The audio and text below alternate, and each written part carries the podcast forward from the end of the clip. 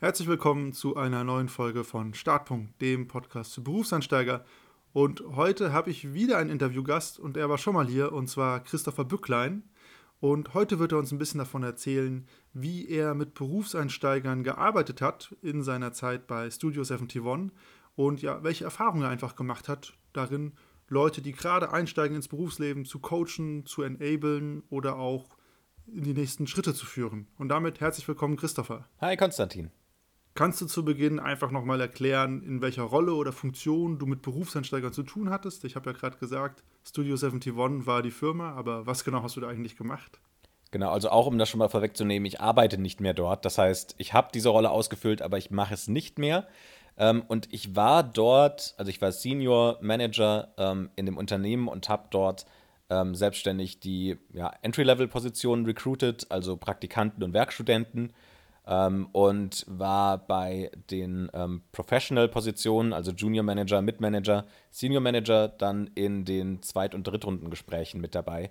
Also das heißt, dass ähm, die Bewerbung quasi bei einem HR-Team einging, dann mein Abteilungsleiter ähm, sich, diese, sich diese Bewerbungen angeschaut hat, ähm, die dementsprechend gescreent und die Erstrundengespräche mit den Kandidaten geführt hat. Und dann nach einem erfolgreichen Erstrundengespräch ähm, bin ich mit eingestiegen in die Zweitrundengespräche.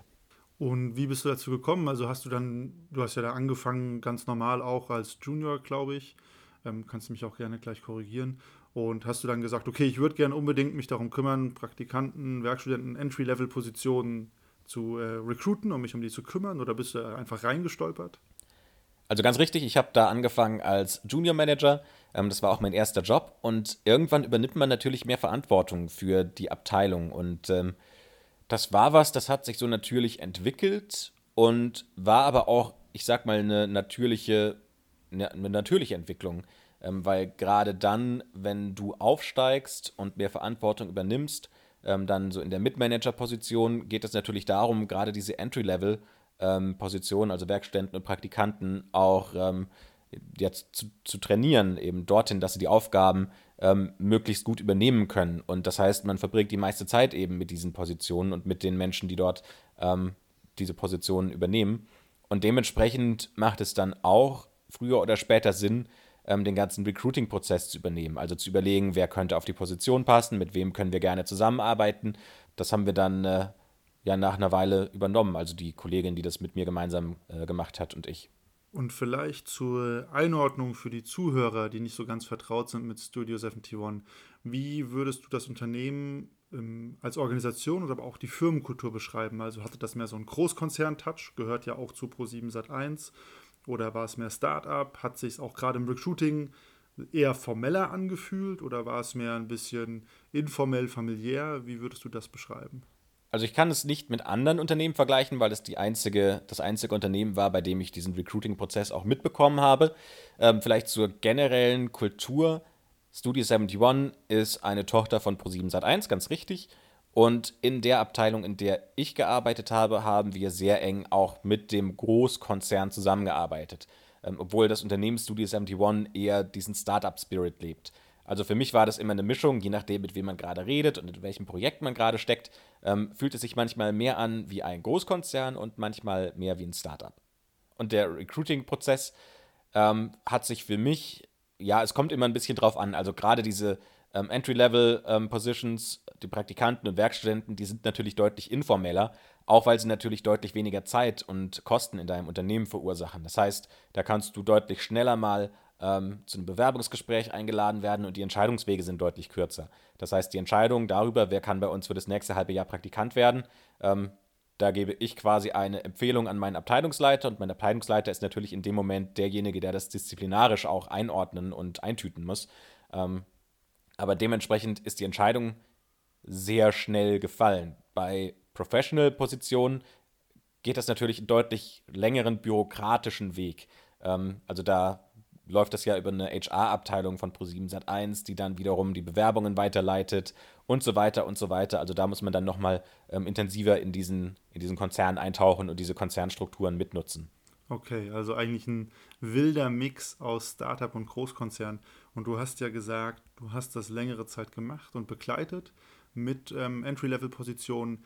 Hast du eine ungefähre Zahl im Kopf, wie viele Entry-Level-Positionen du eigentlich mal ins Unternehmen geholt hast in deiner Zeit bei Studio 71?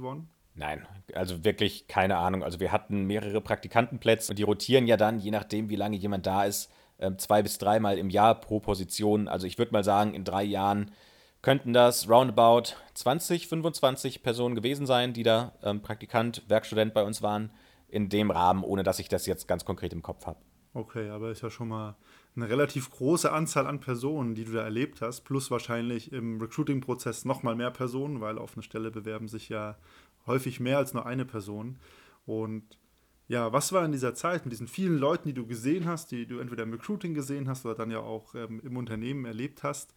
Was war in dieser Zeit bei der Arbeit mit Berufseinsteigern vielleicht so dein größter What the fuck-Moment, wo du einfach gedacht hast, oh mein Gott, was erlebe ich hier gerade? Bin ich im falschen Film? Ich glaube, das, was mich am meisten beeindruckt hat in der Richtung, waren tatsächlich nicht Bewerbungsgespräche oder sowas, sondern eigentlich schon die Stufe davor, also welche Bewerbungen teilweise ankommen, bei denen man sich auch fragt, haben die Leute überhaupt sich einmal was durchgelesen über das Unternehmen? Also was für mich schon immer ein Kriterium war dafür, ob sich jemand für das Unternehmen interessiert oder nicht, ist, ob sie das Unternehmen richtig geschrieben haben in, der, in ihrem Anschreiben.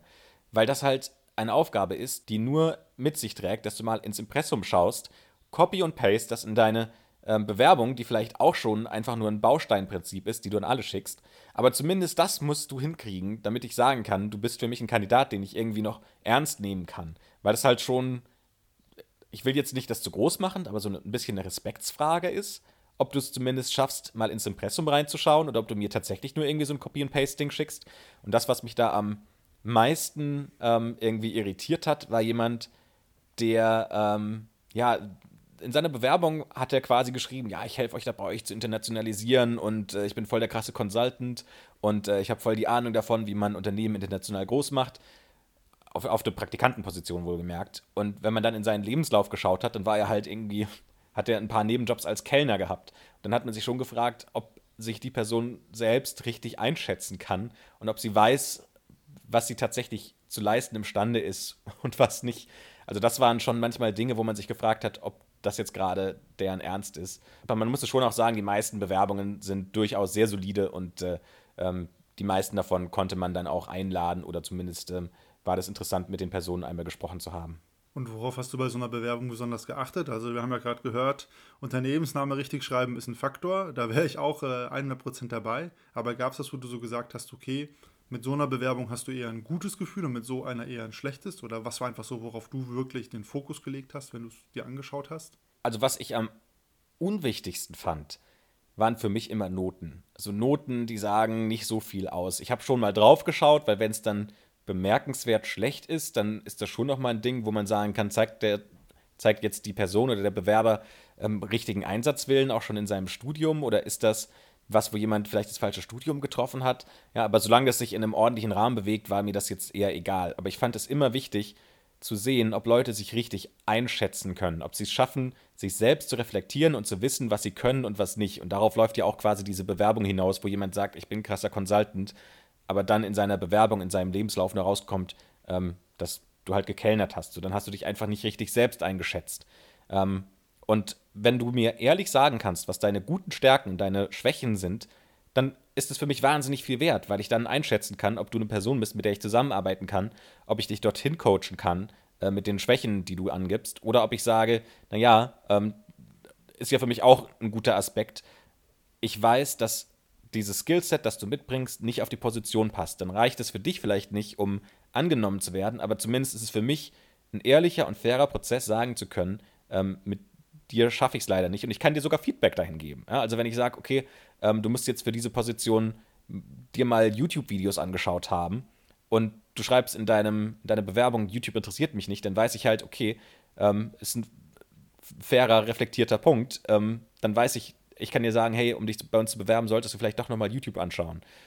Der springende Punkt, also schaffst du es, dich als Persönlichkeit interessant zu machen. Und was ich immer gut fand, waren Dinge wie jemand hat Sport gemacht, ähm, hat sich engagiert, ähm, weil man da immer einen gewissen Ehrgeiz rauslesen konnte. Also zum Beispiel ähm, ja auch so ganz seltene Sportarten, wenn du jetzt irgendwie Europameister im Faustball bist, dann äh, ist das schon mal was, was sehr spannend ist. Ja, das finde ich lustig, dass du das sagst. Da habe ich in Bewerbungen bisher immer selten drauf geschaut, auf die Hobbys. Ja, aber du musst dich ja auch irgendwie erkennbar machen oder ähm, merkbar.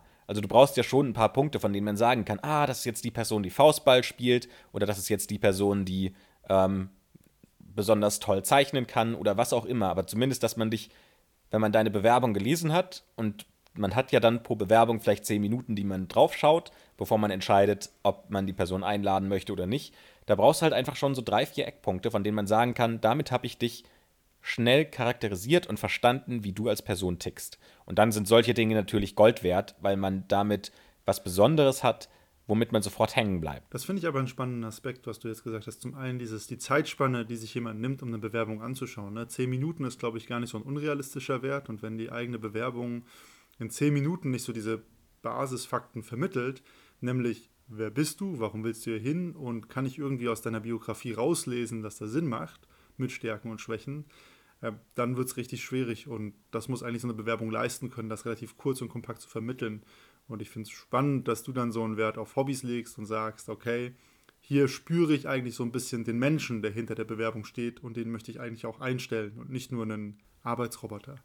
Aber das ist ja auch das Wichtige daran. Also man muss es ja auch ehrlich sagen, auf diesen Entry-Level-Positions hast du jetzt kein Hexenwerk, das du leisten musst, sondern es sind Dinge, von denen ich sage, ich kann sie dir beibringen und ich kann dich dorthin coachen, dass du all das auch hinbekommst. Und deswegen ist es ja umso wichtiger, dass der Mensch dahinter passt, dass der Mensch dort hinter ein Mensch ist, mit dem ich gerne zusammenarbeiten möchte, weil meine Arbeit oder die Arbeit in diesem Büro halt nun eben mal an fünf Tagen die Woche über zehn Stunden füllt. Das heißt, den Großteil meiner Zeit muss ich mit dir verbringen. Und das heißt, in irgendeiner Form musst du klar machen, dass du eine Person bist, die ich äh, gerne 50 Stunden in der Woche sehen möchte.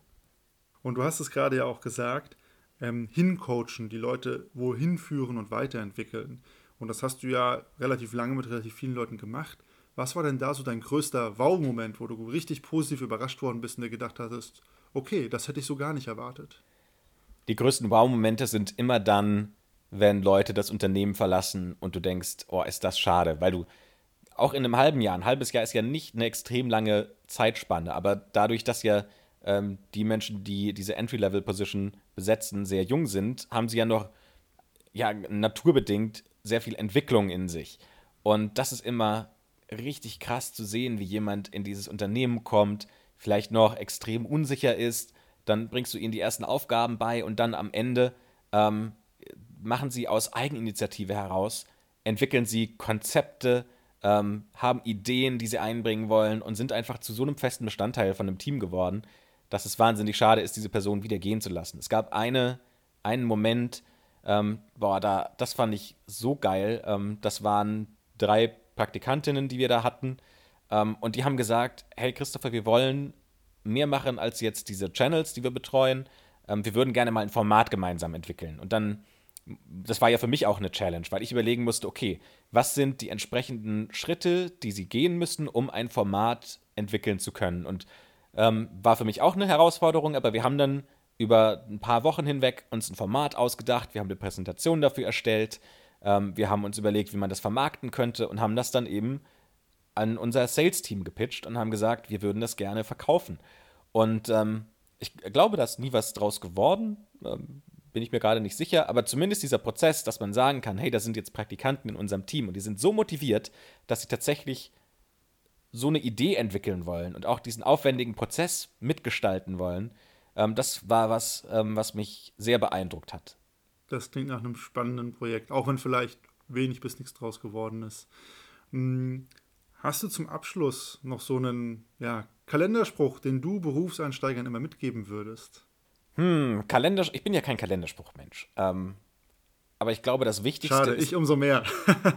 ich glaube, das Wichtigste ist tatsächlich so ein bisschen Demut zu haben. Also Demut vor dem Job, den du auszuüben hast, auch vor den Menschen, die dort schon wahrscheinlich viele Jahre in dem Unternehmen arbeiten und bestimmte Vorstellungen haben. Und ich glaube, das Wichtigste, wenn du in so eine Entry-Level-Position kommst, ist einfach zu akzeptieren, dass du da bist, um zu lernen und nicht um ähm, den Menschen jetzt äh, ähm, ja krass ähm, zu zeigen, wie die Welt funktioniert.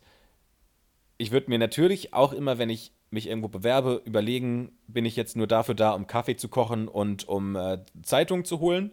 Dann würde ich mir als Bewerber sagen, das ist nicht das, was ich machen will, deswegen gehe ich dort nicht hin und bewerbe mich dort nicht. Aber wenn du ein Unternehmen hast, das dir eine coole Position bieten kann, bei dem die Menschen cool sind und du gute Aufgaben hast, und das sind Dinge, die ich bei Studio 71 auf jeden Fall so gesehen habe, dann geh dorthin und akzeptiere, dass du das, was man dir dort beibringt, auch erstmal aufnehmen darfst. Und dann, wenn du das verstanden hast, was man dir beigebracht hat, dann kannst du auch dein eigenes Ding draus machen und sagen, jetzt entwickle ich mich nochmal weiter. Aber das ist so der erste Schritt. Aufsaugen, dann neu kreieren. Und manchmal habe ich das Gefühl, dass viele mit dem Gedanken reinkommen, ich würde gerne erst neu kreieren. Punkt. Das finde ich ist doch eigentlich ein kleiner Kalenderspruch. Erst aufsaugen, dann kreieren. Genau. Auch wenn du genau. kein Kalenderspruchtyp bist. Wir können jetzt einen Kalender draus machen. Ähm, genau, dann an dieser Stelle vielen Dank mal wieder für deine Zeiten, für deine Einblicke, auch gerade in so ein ja, Recruiting, wie es in einem Konzern ablaufen kann und worauf dann auch geachtet wird, wenn Leute sich bewerben, ins Unternehmen kommen und was dazu führt, dass man am Ende vielleicht auch sagt, schade, dass die Person gerade wieder geht, die hätten wir eigentlich auch gern behalten. Also in dem Sinne schon mal vielen Dank. Und das war es auch mit Startpunkt für diese Woche. Wir hören uns wieder nächste Woche. Bis dann.